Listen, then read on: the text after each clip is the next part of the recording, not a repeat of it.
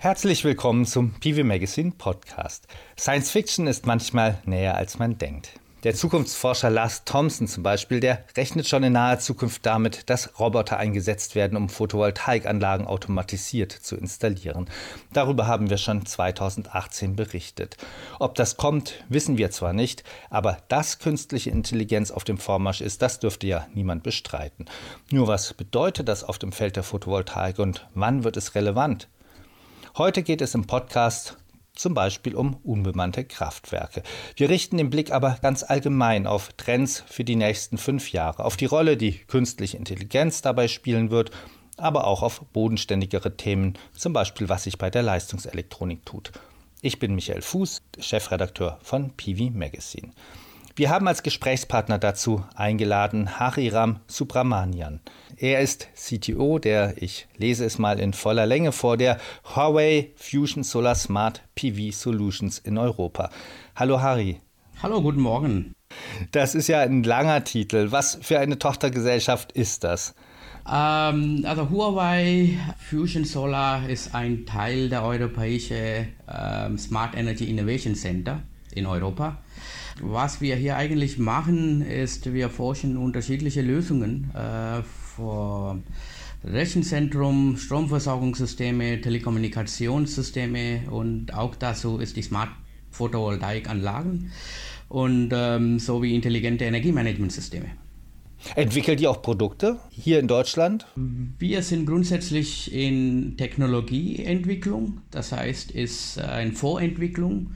Wir planen quasi zukunftsorientierte äh, Systementwürfe und mit, zusammen mit unseren Teams und äh, Kollegen aus China entwickeln wir äh, neue Systemkonzepte für PV und Energiesysteme. Auch wenn es heute teilweise übrigens nicht nur um Visionen geht, du kommst aus der bodenständigen Elektrotechnik, die du in Ulm studiert hast. Bevor wir weitermachen, kommt aber erst einmal der Werbeblock. Huawei ist Initiativpartner dieses Podcasts. Das Unternehmen bietet Photovoltaik-Wechselrichter in den Leistungsklassen 2 bis 100 für Residential- und C&I-Anlagen und bis 185 KTL für Utility Scale an. Hier ist das Unternehmen nach eigenen Angaben seit 2015 Weltmarktführer, berechnet nach verkaufter Wechselrichterleistung. Das neue Produktportfolio im Residential-Bereich wird komplettiert durch die Luna 2000 Speicherlösung, den Optimierer 450 Watt für einphasige und dreiphasige Wechselrichter und integrierte KI-gestützte Lichtbogenerkennung AFCI.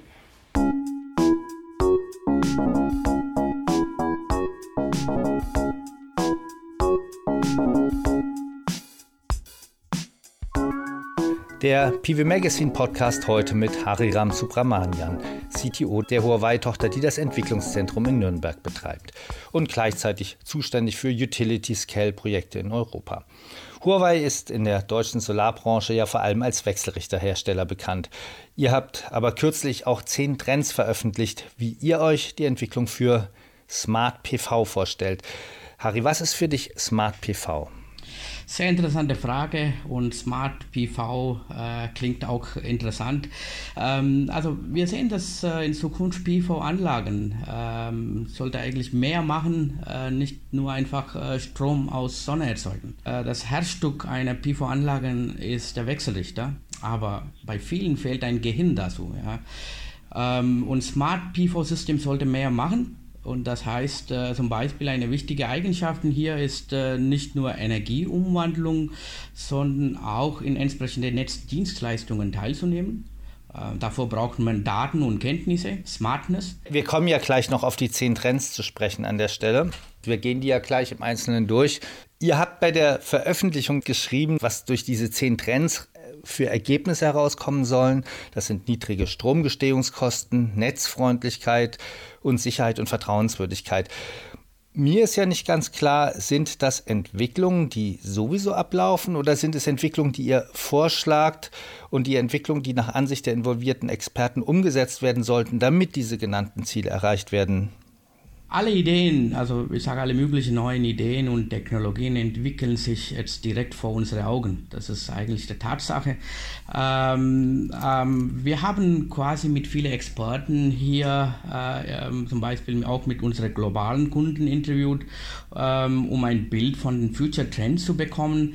Ähm, wir haben Consultants, äh, wir haben Industry äh, Consultants und die haben auch, äh, die haben wir auch interviewt. Äh, wir haben einschlägigen Reporten studiert ähm, und äh, was unbestritten ist allerdings, dass wie die Infrastruktur der digitalen Energiewirtschaft muss man stärken. Ähm, auf einer Seite ist eigentliche Technologie und auf andere Seite ähm, ist die Fähigkeiten äh, und die Regeln, äh, die wir aus sie anwenden. Ähm, also wir sehen das nur als ein, ein äh, Zusammenarbeit mit verschiedenen Experten hier. Jetzt gehen wir gleich sieben von den zehn Trends durch, die wir ausgesucht haben als besonders interessant für den Podcast.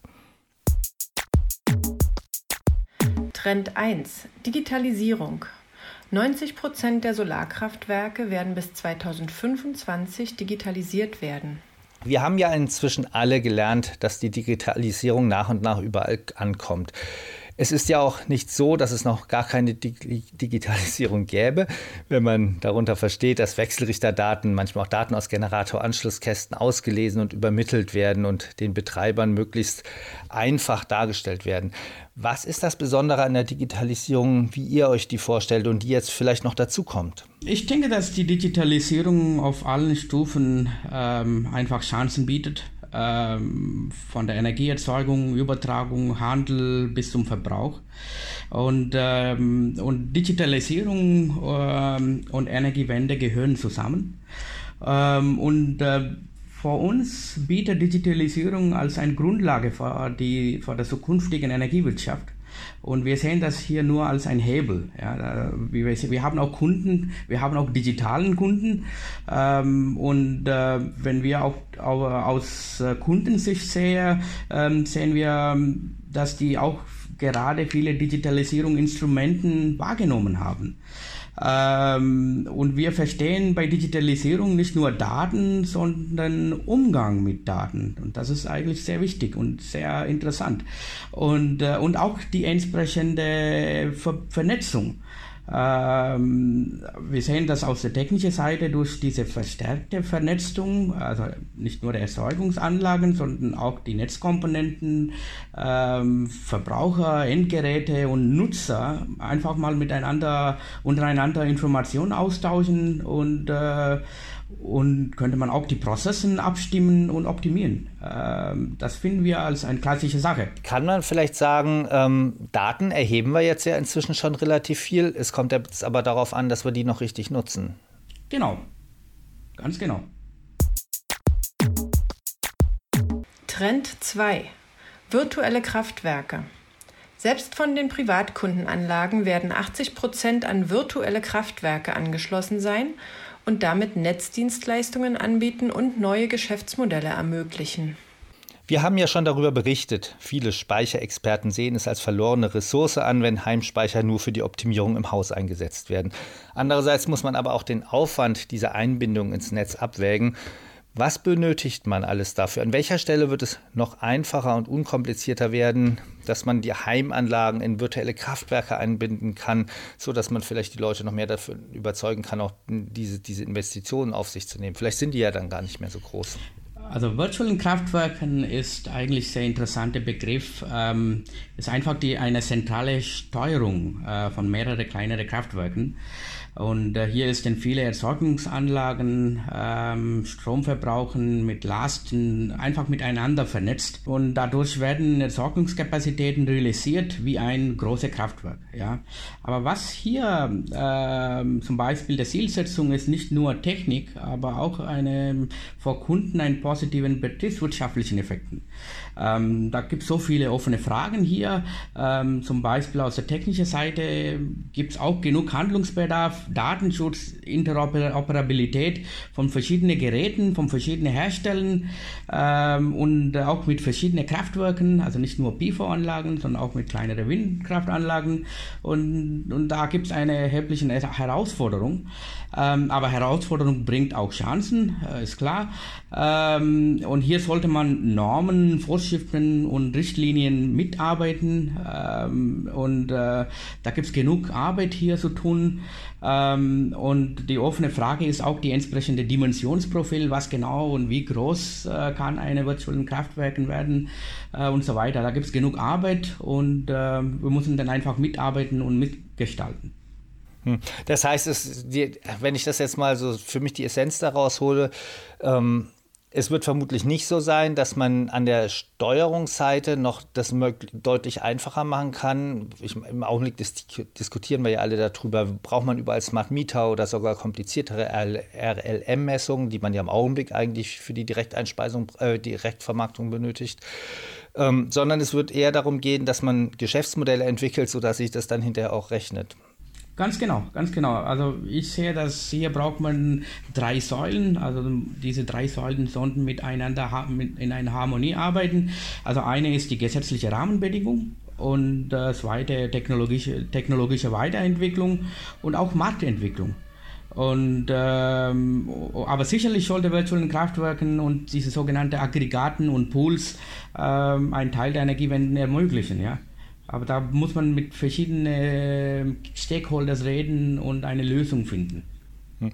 Heißt das, dass Huawei sich auch in Deutschland einmischt oder mitmeldet, wenn es um die Frage Regulierung geht und sowas? Seid ihr da in den Gremien mit aktiv?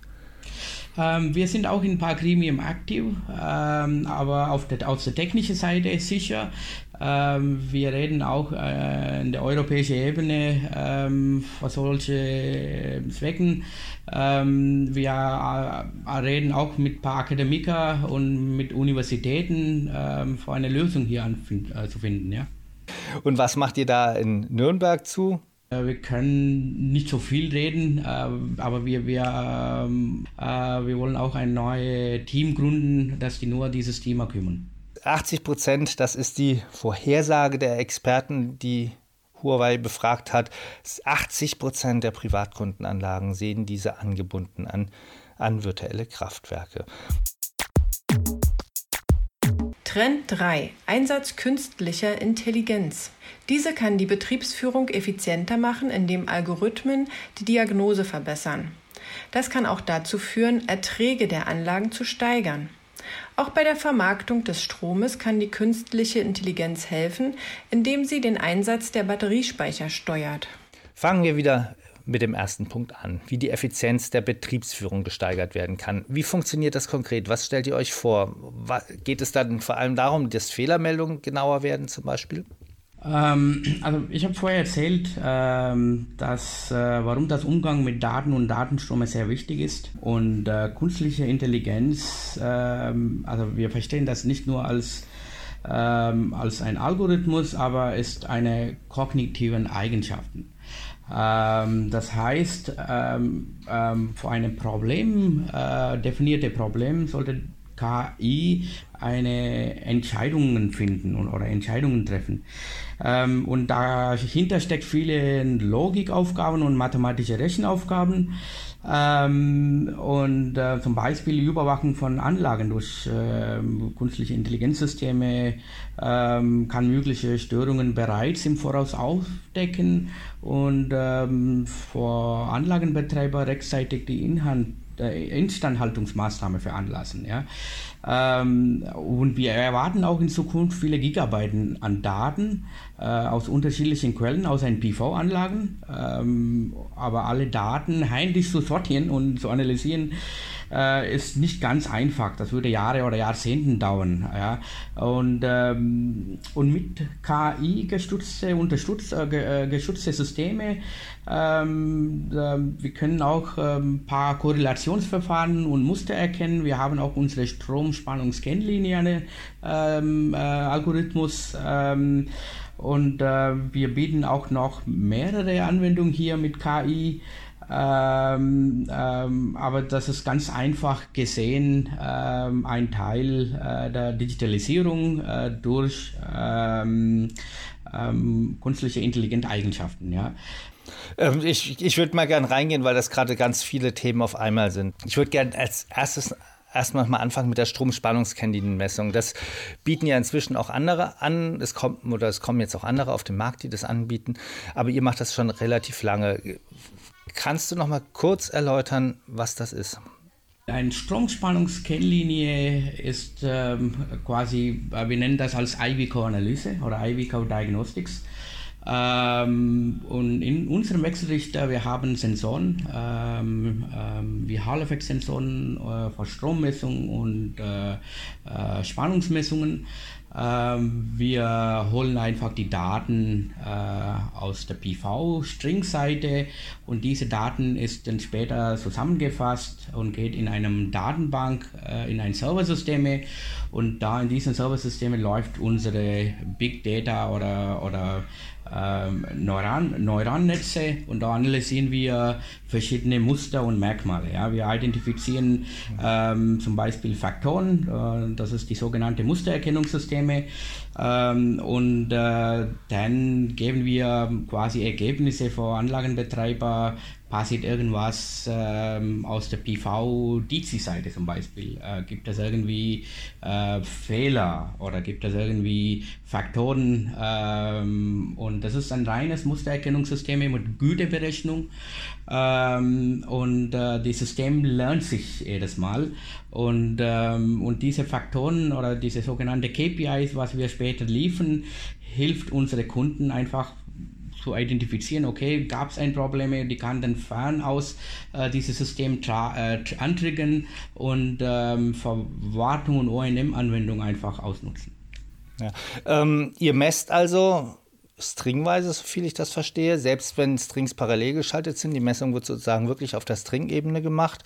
Und ihr müsst dann ja in bestimmten Rhythmen wirklich einmal die Spannung durchfahren, damit ihr den Strom dazu messen könnt. Ähm, wie oft macht ihr das? Wie oft findet das dann statt? Macht das, macht das das System dann automatisch einmal am Tag oder stellt man das ein? Und nein, was ist eure Empfehlung? Nein, das äh, System macht nicht, nicht automatisch. Äh, Kunde sollte dieses System triggern und wir empfehlen, sagen wir mal, in der Regel einmal ähm, in, in drei Monaten oder in sechs Monaten, kommt darauf an, wie die Anlage ist. Ähm, wenn Kunden irgendwie ein Muster erkennen, wenn die irgendeinen Fehler finden, ähm, die kann dann nochmal starten und äh, einfach die Systeme trainieren und, ähm, und dann kommt ein besseres Ergebnis. Ähm, aber das startet nicht automatisch. Äh, der Kunde hat das ganze äh, System und Steuerung in Hand und der Kunde sollte das selber antriggern. Und jetzt nochmal zu dem KI-Teil, also der künstlichen Intelligenz dabei. Ähm, du hast gesagt, da muss man Muster erkennen und es geht auch um Selbstlernen. Aber dazu muss man ja so ein System auch trainieren. Das ist ja, glaube ich, das, ähm, die Essenz der selbstlernenden Systeme. Was sind denn die Kriterien? Wie trainiert man so ein System? Genau, da gibt es ein sogenannte neurale Netze und äh, dieses System trainiert sich selber. Also wir liefern an dieses System nur Daten und äh, dann das System kann selber trainieren und in Zukunft auch einen Trend analysieren. Das heißt, mit momentanen Wert trainiert sich dann selber, aber wenn das System mehrmals macht und dann weiß das System irgendwann, wie die äh, Trends aussieht. Und äh, das ist die sogenannte äh, Entscheidungsfähigkeiten von diesem System. Hm. Das heißt, damit kann man im Prinzip früher erkennen, wenn was schief geht an, dem, an einem bestimmten String? Genau. Hm. Bei, bei was für Fehlertrends oder ich nenne es jetzt mal Fehlertrends, weil es ja sozusagen Fehler sind, die sich langsam entwickeln, kann man das zum Beispiel, also kann das System dadurch früher erkennen? PID zum Beispiel? Zum Beispiel, wenn eine Kunde verschiedene Anlagen äh, in verschiedene Länder haben und wenn sie einen Trend in eine Anlage sehen und die kann eigentlich auch vergleichen. Ähm, und dann äh, zum Beispiel einfach äh, Ergebnis aus einem System äh, vor Nutzung in andere System einfach anwenden. Okay, so war in Anlagen X und in Anlagen Y sieht solche ähnliche Trends mit ähnlichen Modulen und so weiter und da gibt es äh, äh, kann, man, kann man mit diesen Daten besser, besser handhaben. Weil der große Intelligenz, was dahinter steckt, ist nicht nur diese Mustererkennung, sondern auch ein entscheidungsfähiges System. Das heißt, ähm, da läuft wirklich äh, Algorithmus und äh, die schauen verschiedene Patterns oder Muster äh, und das System sollte mit 99,99% ,99 ein Ergebnis liefern. Hm. Also Entscheidungen in der Hinsicht, ob es sich sozusagen ökonom, also Entscheidung ist ja immer am Ende ökonomisch basiert, also ob es sich ökonomisch lohnt, jetzt schon einzugreifen. Ähm, ungefähr, ja. Warum nur ungefähr? Also was ich hier meine ist, äh, Entscheidung ähm, ist dann quasi, ähm, also Entscheidung basiert auf der die sogenannte Mustererkennung Basis und ähm, dann gibt es eine Güteberechnung. Ja, und diese Güteberechnung ist äh, ein probabilistisches äh, Verfahren. Äh, und äh, wir können dann nur bis 99, äh, mit zweite Kommastellen einfach Ergebnis geben, dass bei 99,99 Prozent ähm, dass solche Fehler passiert. Oder, oder, oder das ist denn so ungefähr. Also 100 Prozent ist schwierig. Ja, das ist ja immer so. Genau. Aber was für Fehler habt ihr da oder haben eure Kunden damit zum Beispiel frühzeitig gefunden? Zum Beispiel Potenzial, ich meine, was die Leute gerade am meisten stört, ist ja immer potentialinduzierte Degradation, LETIAD, also Licht- und Temperaturinduzierte Anfangsdegradation, ähm, vielleicht auch allgemeine Moduldegradation oder sowas oder Steckerprobleme. Was, was, was kann das System herausdestillieren anhand der Daten, die es über die Stromspannungskaninen erforscht? Wir können 17 unterschiedliche Fälle ähm, finden und äh, nicht nur PID oder wie Sie genau gesagt haben, also wir können eigentlich auch ähm, Diode oder, oder Snail Tracks oder sogenannte Modulenfehler auch erkennen. Äh, wir können auch Mismatch Losses äh, erkennen. Ähm, und wir können dann ähm, ähm, auch ähm, zum Beispiel äh, Bruchfehler in Modulen auch sehr gut erkennen. Über die Stromspannungskanäle kann man genau, Snail Trails, genau. also Schneckenspuren erkennen, weil, aber oft sind die doch gar nicht, also das, dann müssen die ja schon korrelieren mit, mit Leistungseinbrüchen, oder? Genau, genau. Da gibt es hm. verschiedene, ähm, äh, sagen wir mal so, Korrelationsverfahren hier. Äh, und ähm, wir haben auch Lösungen jetzt momentan für Bifacial-Moduls. Wir wollen das auch erweitern für Shingles. Ähm, das heißt, da passiert ähm, so vieles in, in, in Zukunft. Mhm. Ja. Wie, wie kontrolliert man denn, dass das, also ich meine, das eine ist ja, dass das neuronale Netz sich selbst trainiert und dann, ich sag's jetzt mal so salopp, irgendwelche Ergebnisse ausspuckt. Jetzt muss man ja kontrollieren, dass die Ergebnisse auch stimmen. Gab es dafür dann umfangreiche Studien? Genau, also wir, wir sehen, dass äh, also dieses System läuft fast mehr wie drei, vier Jahre. Äh, wir haben auch viele äh, Systeme hier in Einsatz und viele unserer Kunden auch liefert uns ein paar interessante Angaben und die haben auch später mit einem Elektrolumineszenz getestet oder, oder mit ähm, Infrared getestet und die sehen auch Korrelationen hier. Also das heißt, wir sehen äh, fast mehr wie 99 Prozent eine äh, Merkmal und äh, diese Merkmal ist auch sichergestellt geworden von unseren Kunden. Hm. Jetzt ähm, haben wir uns ein bisschen festgeredet an dem, an dem Thema, was es ja eigentlich schon gibt. Und heute soll es ja um die zukünftigen Trends gehen. Jetzt hatten wir uns im Vorgespräch unterhalten, dass da ja auch noch mehr Daten dazukommen, zum Beispiel über Lumineszenzaufnahmen oder sowas. Was, was kommt da in Zukunft noch dazu bei dieser Fehleranalyse und die einem erlaubt, die Betriebsführung effizienter zu machen?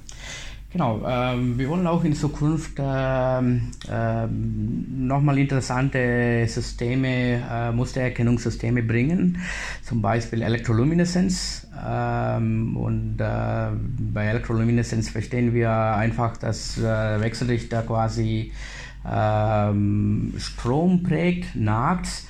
Und äh, wir können auch in diesem Zeitraum ein Bild aufnehmen und äh, später in unsere Datenbank oder in, in die Digitalsignalverarbeitungstechnik einfach die Muster noch besser erkennen. Das ist eigentlich auch die zweite Variante und in Zukunft äh, gesehen Photolumineszenz äh, wird eigentlich auch geben.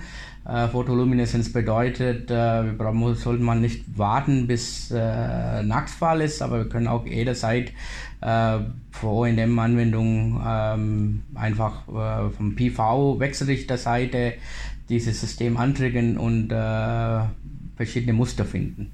Hm.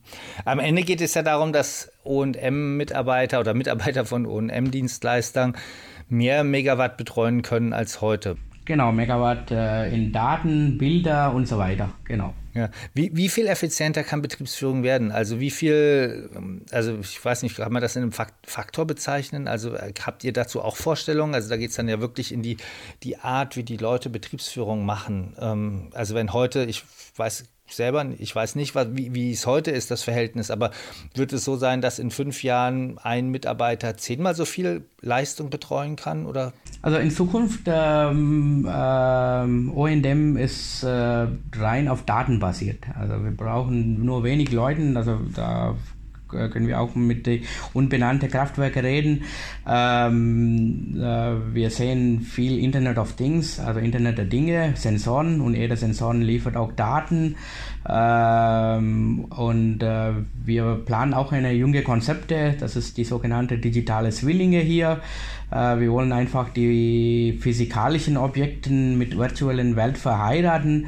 Das heißt, ähm, das sind alles auch mit KI gesteuerte System, mit äh, Digitalisierung ähm, äh, einfach die Potenzial irgendwie anzubieten, äh, braucht man schnellere Rechnungs Rechnungszeit, ähm, schnellere Prozess und ähm, ähm, ganz äh, viele Algorithmus hinten. Aber das wird dann in Zukunft so in diese, diese Richtung gehen.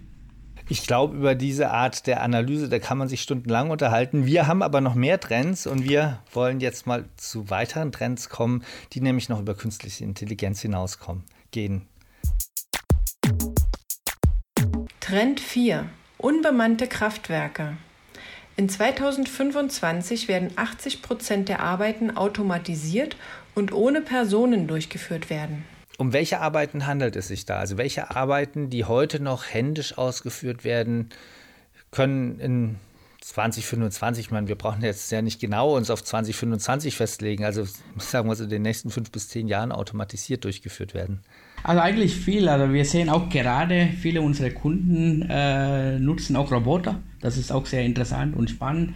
Ähm, ich habe auch selber in Anlagen gesehen, ähm, dass äh, von unseren Kunden ähm, äh, zum Beispiel diese Roboter oder Drohnen äh, sind ausgestattet mit verschiedenen Kameras, äh, Scannern und Sensoren. Ähm, wir sehen, dass die auch ziemlich sehr hohe Automatisierung gemacht haben. Ähm, und äh, das passiert auch gerade, wie wir jetzt gerade reden. Also ähm, diese sogenannte unbemannte Kraftwerk ist sicherlich vielleicht äh, nicht Zukunft ist schon gegeben, ja. Ähm, und ähm, Drohneninspektion ist sehr interessantes Thema und äh, diese robotgesteuerte äh, ONDM-Durchführung ist, was wir auch täglich sehen.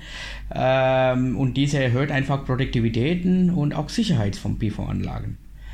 Was, was, was machen die Roboter, wenn es um robotergesteuerte ähm, OM-Maßnahmen geht? Da habe ich auch ein paar Roboter gesehen, dass sie auch Modulen montieren, ja.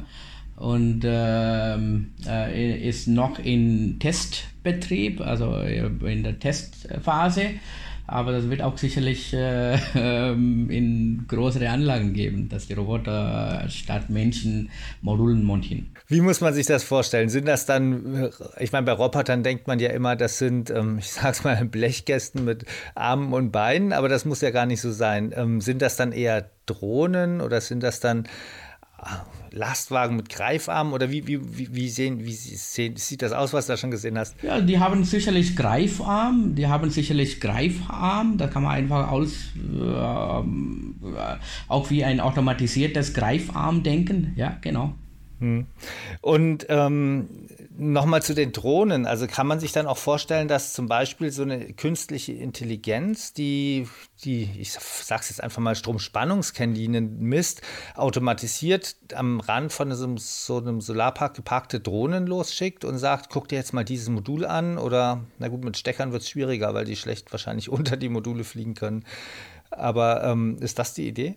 Also Drohnen kann überall bewegen und überall fliegen und Bilder äh, aufnehmen, ja.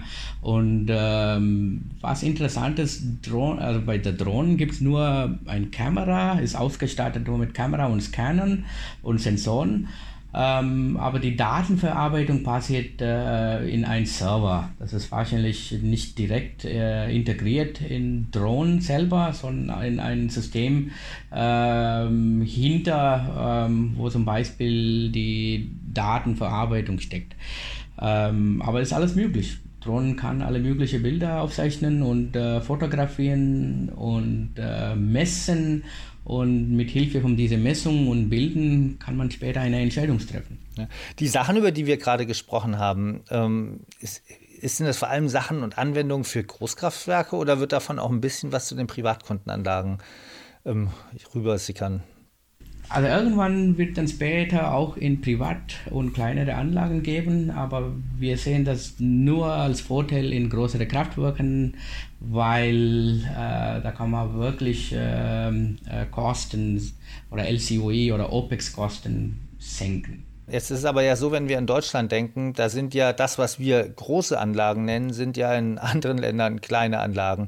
Wenn wir jetzt sozusagen diese typischen deutschen Großanlagen zwischen 1 und 10 Megawatt mal betrachten, wird es sich da schon lohnen, das alles zu machen? Ja, bis 10 Megawatt wird auch sicher lohnen, ja. Und äh, wenn die kann eigentlich auch poolen, das heißt, da braucht man hier nicht, dass jeder Kraftwerkbetreiber ein Drohnen zu haben.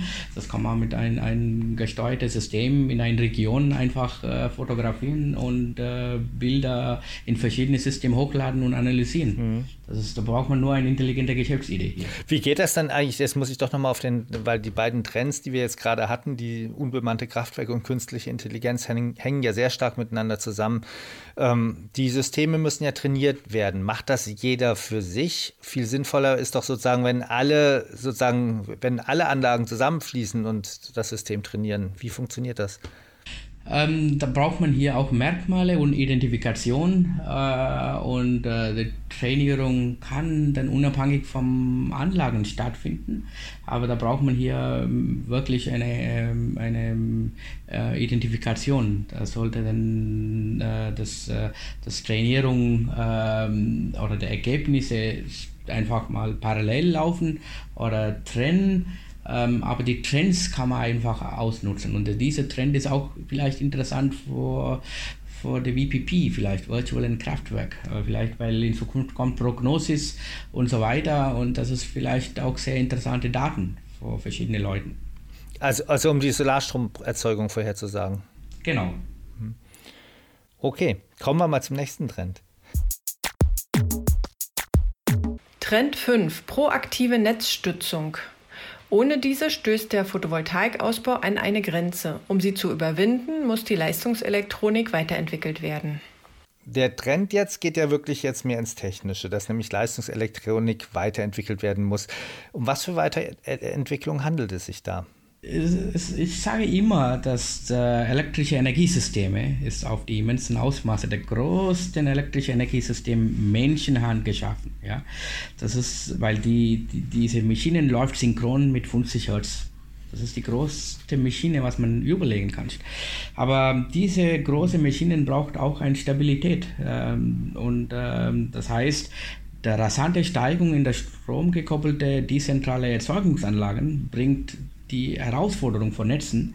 Und wir sollten hier ein bisschen anders denken. Ähm, ein, eine besondere Herausforderung ist der sichere Netzbetrieb.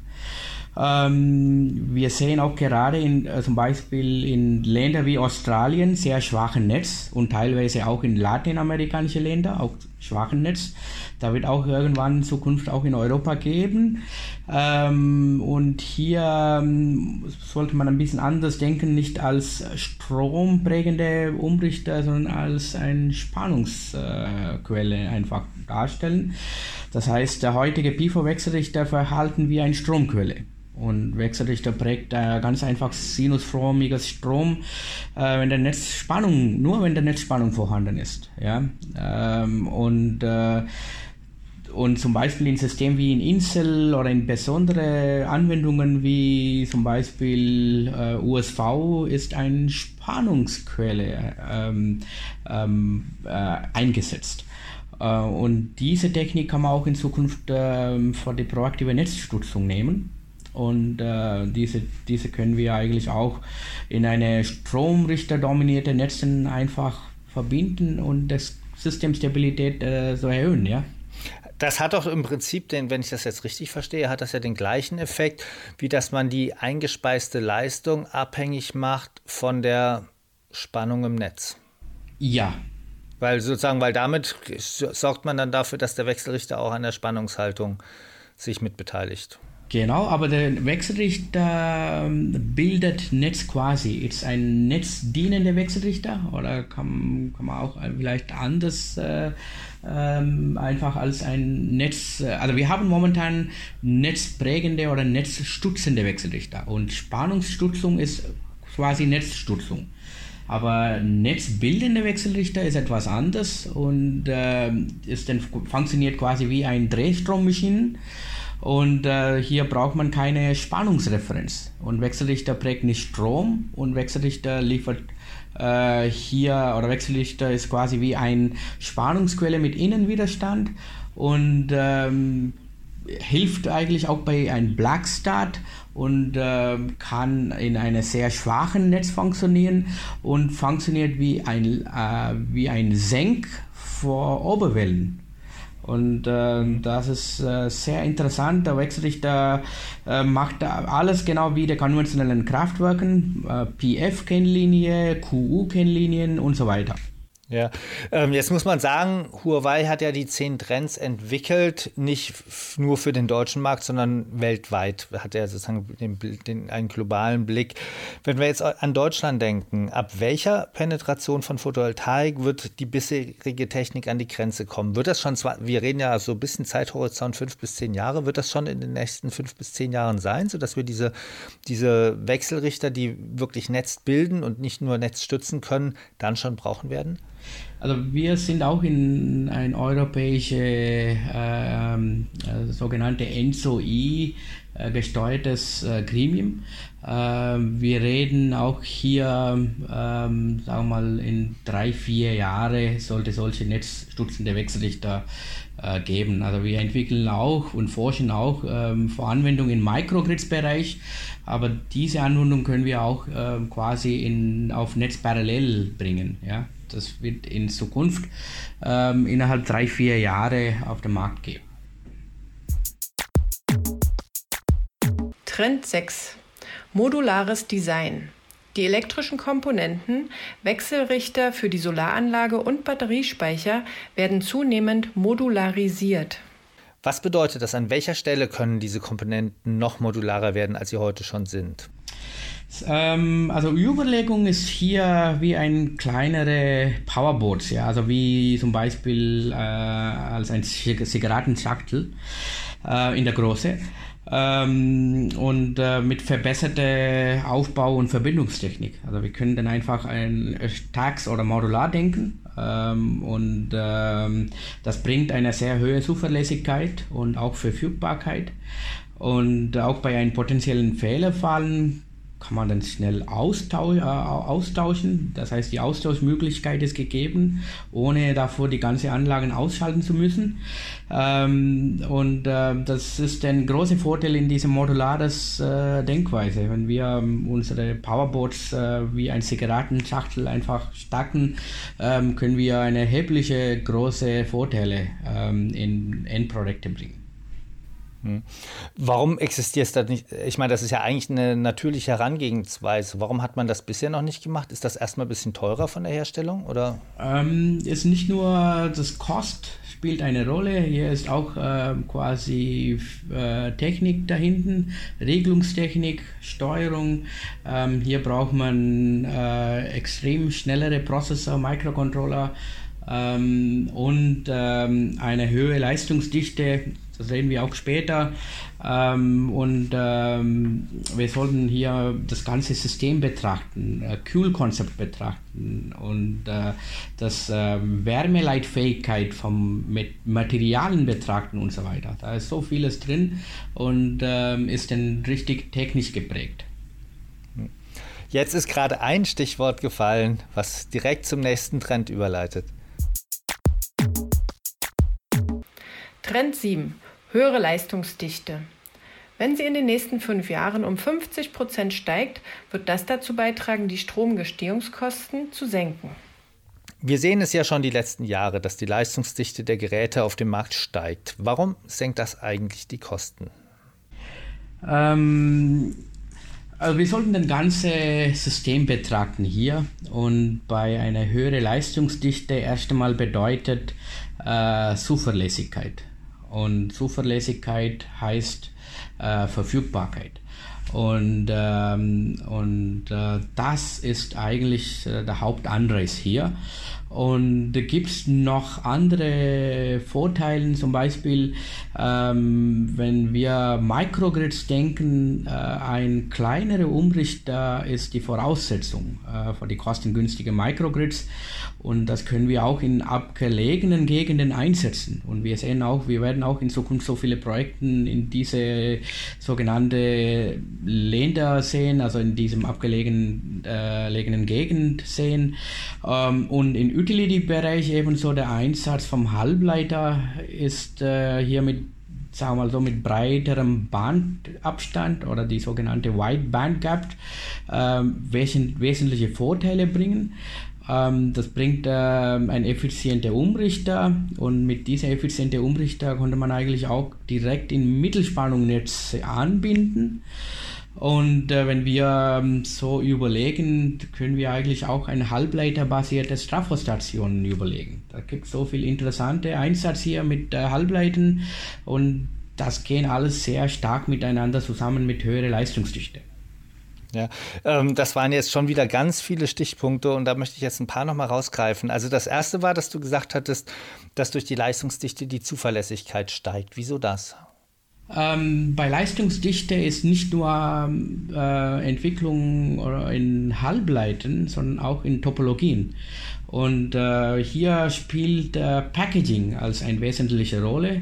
Und bis jetzt wir haben Technologien in, mit äh, Halbleiten und äh, passiven Elementen außer diese Packaging. Und wir können dann quasi diese passive Elementen auch in diesem Packaging äh, zusammenführen. Und dadurch gibt es wenig äh, Ausfälle, weil das, das ist dann fast wie System on a Chip. Ähm, und, und und mit diesen Konzepten, wir können neue Aufbau überlegen und neue Kühlungskonzept und neue Verbindungstechnik. Und das sehen wir als ein hoch integrierter Wechselrichter. Und da können wir nicht nur Kosten optimieren und auch äh, äh, Zuverlässigkeit erhöhen. Steckt da das abstrakte Argument dahinter, dass wenn man ähm, mehrere Bauteile in ein, ein Bauteil also wirklich ein integriertes Bauteil zusammenpackt, dass dann sagen, weniger Bauteile kaputt gehen können, weil man weniger Bauteile hat. Genau, es ist nicht nur, dass da weniger Bauteile kaputt geht, also da ist eine sehr enge Verheiratung zwischen passive Komponenten und Halbleiten. Hm. Also was ich mich ja frage bei diesen ganzen Argumenten, also ich verstehe, dass es da immer wieder nach vorne geht, also dass man mehr, mehr Bauteile zusammenpackt, so wie sie es oder wie du es gerade erklärt hast, ähm, dass man das Rohmaterial reduziert, weil man, wenn man diese anderen Halbleiter, auf die wir gleich noch zu sprechen kommen, einsetzt, die höhere Frequenzen hat zum Beispiel und dann braucht man weniger Material für Drosseln und das erhöht gleichzeitig die Leistungsdichte. Aber muss man nicht sagen, die Leistungsdichte ist eine weitere Folge. Also ich komme ich komm immer ein bisschen durcheinander, wenn man sagt, die Leistungsdichte sorgt dafür, dass die Zuverlässigkeit steigt oder die Leistungsdichte sorgt dafür, dass die Kosten senken. Ist das nicht alles ein Effekt. Also die, wir, wir haben die neuen Technologien wie Siliziumkarbid und Galliumnitrid-Halbleiter und die sorgen dann dafür, dass die Leistungsdichte höher wird, die sorgen dafür, dass die Kosten sinken, die sorgen dafür, dass ähm, wir zu höheren Spannungen gehen können. Ja, Sie haben ein Stichwort Siliziumcarbid. Äh, ähm, also ich, ich kann ein Beispiel hier erörtern. Also bei Siliziumcarbid-Transistoren zum Beispiel, äh, die Durchschlagsverluste ist nicht nur aus Strom und äh, Vorwärtsspannung, sondern aus der Strom- und der Kanalwiderstand. Und wenn Sie es dann so sehen, äh, bei Parallelschaltung äh, vom Halbleiten reduzieren wir die Kanalenwiderstand und wenn die äh, Verluste reduzieren, reduziert, dann braucht man auch äh, wenig äh, Kühlsysteme. Und dadurch ähm, ist die Lebensdauer gesichert, äh, weil Hitze ist quasi der potenzialen, äh, auch mal so, äh, Teufel in einer Leistungselektronik. und die sind alles miteinander verknüpft und, äh, und auch die neuartige Materialien zum Beispiel, auch in Halbleiter, also mit Sintering zum Beispiel, also bis jetzt gibt es nur Lötverfahren und mit äh, Sintering-Verfahren kann man die Verbindungstechnik verbessern und Leitfähigkeit machen. Und ähm, das bringt äh, eine erhebliche Vorteile in Lebensdauer. Das heißt, der Wechselrichter, wenn wir jetzt 25 Jahren als Lifetime reden, in Zukunft, wir können dann 35 Jahren denken. Und 35 Jahre heißt LCOE äh, ist dann einfach äh, verteilt äh, durch diese 35 Jahre und, und, äh, und das ist einfach eine sehr hohe Verfügbarkeit. Ja. Man braucht also keine Ersatzinvestitionen nach wie vielen Jahren genau. auch immer. Ähm, reden wir mal über Zeitskalen. Also Siliziumkarbid ist ja was, was jetzt schon auf dem, in den letzten Jahren auf den Markt gekommen ist. Die nächste Stufe ist ja Galliumnitrid-Halbleiter. Wann wird das kommen? Also Siliziumcarbid, äh, ich sehe persönlich, äh, ist äh, sehr gut für eine sehr hohe DC-Eigenschaften. Also das heißt, da kann man sehr gut äh, Kosten optimieren. Ähm, sagen wir mal so, wenn wir ähm, äh, Richtung äh, ähm, 3, 4 oder 5000 Volt denken, dann Siliziumcarbid ist sehr ideal. Ähm, Galliumnitrate ist mittlerweile in Einsatz für ganz kleinere ähm, Spannungsbereich. Ähm, aber ich habe vorher erzählt, diesen Zigarettenschachtel. Das heißt, da kann man auch mit Galliumnitrid ein ganz kleines äh, Halbleiterbasiertes äh, Leistungselektronik äh, äh, bauen und dann einfach äh, modular äh, mit modularen Modularis Modularisierung einfach als ein Starkdenken und Leistung erhöhen. Wann wird, wann wird das kommen? Ja, das ist schon gegeben. Also das ist nur der Kost, äh, Kosteneffekt hier und der Materialprozess. Ähm, äh, aber technisch rundum ist keine große Thema. Also das heißt, der Galliumnitride schaltet man mit einer sehr hohen Frequenz und sehr hohe Frequenz bedeutet auch IMV-mäßig äh, muss man eigentlich auch überlegen und äh, davor braucht man richtige äh, sch ähm, schnellere Prozessoren und Regelalgorithmus. Ähm, das wird auch in Zukunft geben, aber die Frage ist, für welche Anwendung? Ist das ähm, Vorteil für ein PV, äh, für eine Utility Scale oder ähm, so in dieser Optimizer-Bereich oder ist das ein, bringt das einen Vorteil in, in kleinere Anlagen, aber das wird alles äh, in, äh, in, Zukunft ähm, äh, in, in, in, in kleinere Spannungsbereich geben, ja, gehen. Mhm. Ja, okay, insofern ist die Entwicklung ein bisschen wie in der Vergangenheit bei Siliziumkarbid. Es gibt es länger, aber dann müssen sozusagen noch, ist dann immer so ein sich verstärkender Trend vermutlich, dass die Stückzahlen höher werden müssen, damit es auch günstiger wird. Ähm, wann, wann, was ist dein Tipp? Also was denkst du, wann die ersten äh, Wechselrichter wirklich auf den Markt kommen, die Galliumnitrid-Schalter benutzen? Ähm, also Galliumnitrid ähm, ähm, vielleicht in die nächsten zehn Jahre oder noch weiter. Äh, da gibt es wirklich äh, Prozessoptimierung hier. Äh, Sie haben bestimmt diese Google Littlebox äh, Challenge äh, vielleicht gelesen in Zeitung ähm, weil da war eine sehr interessante Einsatz von Google, äh, ein einfachiger äh, Wechselrichter in ein sehr kleine Formfaktor zu entwickeln. Ähm, das hat schon geklappt. Ähm, hat, äh, ich glaube, eine Firma aus Belgien diesen Preis gewonnen. Ähm, aber im Endeffekt die Zuverlässigkeit hat äh, nicht ganz funktioniert. Äh, das hat irgendwie kaputt gegangen nach ein paar Stunden. Das heißt, da gibt es so viele, vielen Aspekten hier. Also das das eine Seite ist nicht nur Halbleiter, sondern Packaging. Und der Packaging, Zuverlässigkeit rund um Steuerung, ähm, die Gate-Treiben dazu und, ähm, und auch bei Kurzschlussfall sollte man hier sehr schnell reagieren, weil der Schalter arbeitet in der Regel sehr schnell. Äh, da gibt es so viel immense, immense Forschung äh, und Vorentwicklung hier notwendig.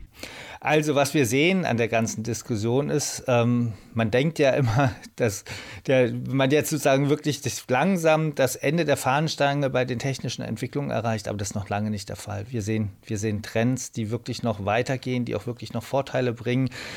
Huawei, die Experten von Huawei, die haben nicht nur sieben Trends, sondern zehn Trends identifiziert. Ähm, alle diese Trends finden Sie bei uns und unter anderem bei uns auf der englischsprachigen Webseite unter Unternehmensmeldungen. Jetzt kommen wir zum Schluss. Vielen Dank, Hari. Das war Hariram Subramanian, Elektrotechniker und CTO der Huawei Fusion Solar Smart PV Solutions in Europa. Vielen Dank fürs Dabeisein. Vielen Dank. Ähm, wenn Sie Anmerkungen zu unserem Podcast haben oder Fragen, nutzen Sie Bewertungsfenster bei uns auf der Webseite oder bei Soundclouds oder schicken Sie uns eine E-Mail an podcast.pv-magazine.com. Sie können uns hören auf Soundcloud, iTunes und Spotify. Wenn Ihnen unsere Sendungen gefallen, liken Sie uns oder folgen Sie uns, dann werden wir auch von anderen leichter gefunden. Danke fürs Zuhören und bis zum nächsten Mal.